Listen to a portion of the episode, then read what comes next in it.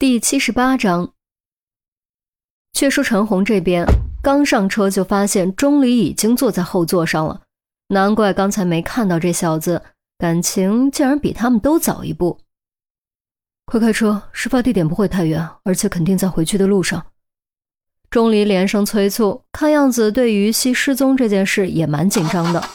陈红点点头，二话不说发动引擎，轮子卷起大片扬尘，脱兔般窜了出去。你怎么知道事发地点不会太远？杜宾问。此刻他已经顾不了那么多，只想赶快找到于西，至少赶快找到事发地点。越早收集线索，于西的生存几率就越大。同时，他也明白，格斗、追踪、射击、追捕，这才是他的强项。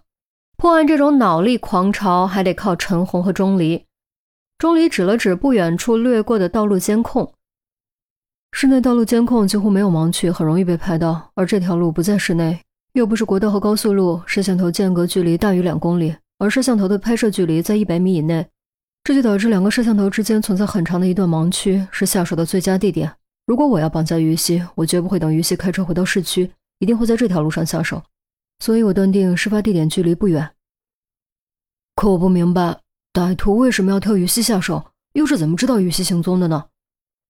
杜宾又问：“也许他没有陈红和钟离聪明，但这件事他还是能看清的。很显然，针对于西的绑架是早有预谋，歹徒一定事先了解了于西的行踪。这个暂时我也想不明白。于西得罪过什么人吗？”陈红摇摇头，肯定地说：“没有，至少工作中没有。他参与的第一个案子就是廖峰被害案，自那以后的事情你也应该很清楚。”杜宾补充道。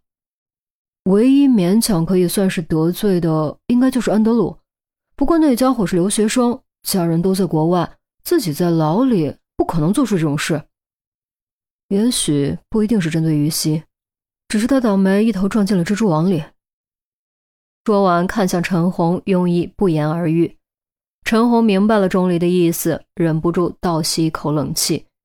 于西没得罪什么人，他当刑警这么多年，得罪的人可不少。若说谁有可能报复他，两只手都数不过来。如此想来，莫非歹徒想绑架的目标根本不是于西，而是他？这么说，岂不是他无形中害了于西？事实再一次证明，钟离的推断是正确的。大约开了五公里，就在路边发现了于西离开时开的车。三人连忙下车冲过去，结果发现驾驶室的车门没锁。陈红再次拨打于西手机。唯美的钢琴曲铃声从右前方路边草丛中传来，扒开草丛，果然找到了于西的手机。自此再无疑问，于西的确被绑架了。不幸中的万幸，或许是车顶挂着警灯的缘故，再加上这条路往来的车辆极少，三个多小时，现场居然依然保持原状，没有丝毫被破坏的痕迹。陈红仔细检查驾驶座后，摇摇头。没有搏斗或挣扎留下的痕迹，于西应该是自己停车下车的。钟离蹲在车头前方五米的地方，戴好手套，在路面凝固的红色斑块上摸了摸，然后突然做俯卧撑的姿势，趴在地上，鼻尖距离凝块不到一厘米，像狗一样不断吸气，扇动鼻翼。是血。钟离皱了皱鼻子，喷出一口气，拍拍手，接着说。不过应该不是人血。陈红略作思考，这么说，是有人假装受伤倒在路上，引诱于西下车查看，趁于西没有防备的瞬间突然动手。钟离点点头，退回车门，做出打电话的动作。当时于西停下车，一边拨打急救电话，一边朝趴在路上的伤者走去。当他蹲下询问的瞬间，假装受伤的那个人猛然发动袭击。用沾有哥罗芳或者乙醚之类的毛巾捂住了他的口鼻，快速让他失去反抗能力后，带上另一辆车火速离开。而他的手机则在短短几秒的惊骇挣扎中掉落到了路边的草丛里。案发过程还原完毕，和陈红设想的一模一样。杜宾急声道：“难道就没有歹徒留下的线索吗？”“有，倒是有。”钟离回到血迹凝块的位置，然后朝外横跨三步。蹲下身子，指着地上的两道黑色痕迹说：“这是刹车痕，也就是刹车瞬间轮胎橡胶和路面摩擦留下的痕迹。通过这两条刹车痕，可以判断出车的宽度。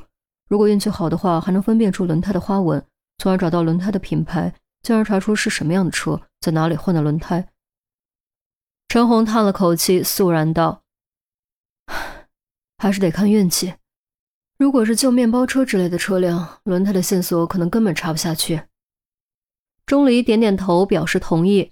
只有中高档车才会定期更换轮胎。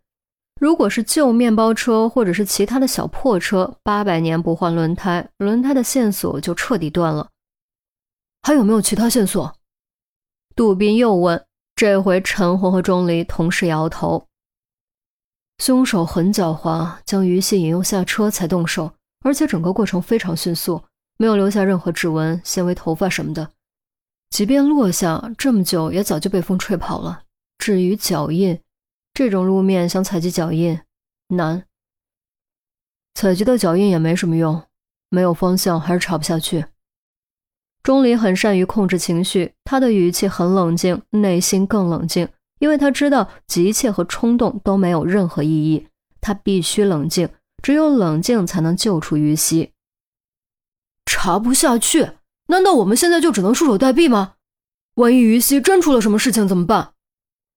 杜宾忍不住朝钟离吼道。陈红摘下手套，冷静点儿。如果歹徒的目标不是于西，而是我，那么他们肯定还有下一步行动，不会轻易伤害于西。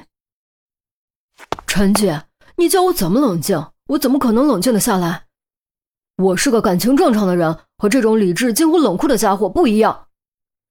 杜宾豁然抬手横指钟离，话刚出口，他自己也愣住了。